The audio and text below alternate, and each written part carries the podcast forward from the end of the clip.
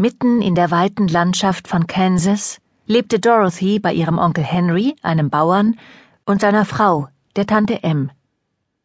Das Haus, in dem sie wohnten, war nur klein, denn die Stämme und Balken, aus denen es errichtet war, hatten meilenweit herangefahren werden müssen. Vier Wände, der Fußboden und das Dach bildeten ein großes Zimmer, und darin standen ein rostiger Herd, ein Küchenschrank, ein Tisch, drei oder vier Stühle und die Betten. Das Bett in der einen Ecke gehörte Onkel Henry und Tante M, und Dorothy hatte ein kleineres in der Ecke gegenüber. Es gab weder einen Bodenraum noch einen Keller, nur eine Höhle, die einfach in die Erde gegraben war und der Wirbelsturmkeller hieß. Da hinein konnte man sich verkriechen, wenn einer der schrecklichen Stürme drohte, die alles zerstören konnten, was ihnen im Weg lag. Eine Leiter unter einer Falltür führte in das finstere kleine Gelass hinab. Wenn Dorothy auf der Schwelle des Hauses stand und sich umsah, hatte sie nichts als endlose graue Öde vor Augen. Kein Baum, kein Haus unterbrach den weiten Bogen des ebenen Landes.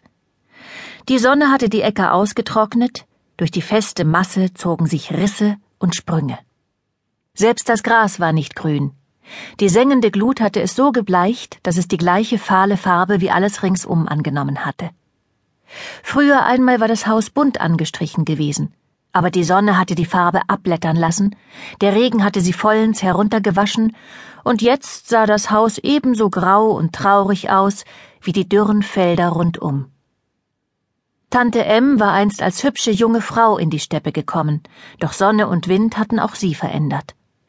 Sie hatten das strahlende Leuchten in ihren Augen gelöscht, so dass sie nüchtern und grau blickten. Sie hatten das Gesicht müde und blass werden lassen. Tante M war dünn und hager geworden und hatte das Lächeln verlernt. Dorothy war nicht ihr eigenes Kind. Onkel Henry und Tante M hatten sie nach dem Tod ihrer Eltern zu sich genommen. In den ersten Wochen war Tante M jedes Mal blass geworden, sobald das Mädchen unbefangen auflachte.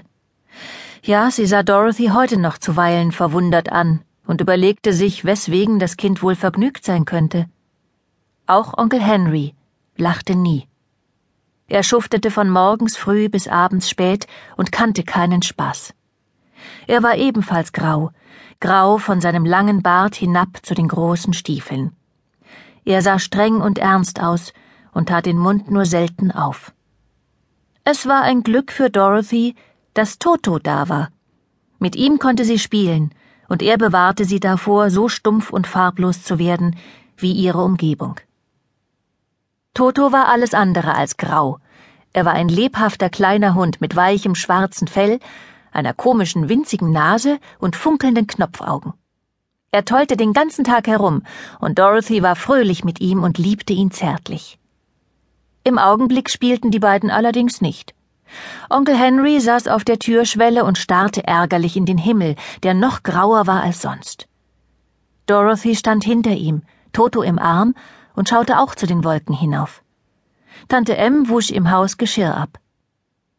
Vom Norden her tönte das tiefe Heulen von heraufziehendem Sturm und Onkel Henry und Dorothy sahen, wie sich das Getreide in grauen Wellen vor dem ausbrechenden Wind beugte. Plötzlich zog auch im Süden ein scharfes Sausen durch die Luft, und nun duckte sich das Steppengras auch aus dieser Himmelsrichtung in kleinen Wirbeln zu Boden. Onkel Henry stand eilig auf. Ein Wirbelsturm kommt, Em, schrie er seiner Frau zu. Ich lauf und seh nach dem Vieh. Damit rannte er zu dem nahegelegenen Schuppen, in dem die Kühe und Pferde standen. Tante M ließ ihren Abwaschlappen fallen und kam an die Tür. Ein einziger Blick überzeugte sie von der drohenden Gefahr. Schnell, Dorothy! rief sie. Schnell, in den Keller! Toto war ängstlich aus Dorothys Arm gesprungen und hatte sich eilig unter das Bett verkrochen. Das Mädchen bückte sich und versuchte, ihn mit zärtlichem Locken wieder hervorzuholen.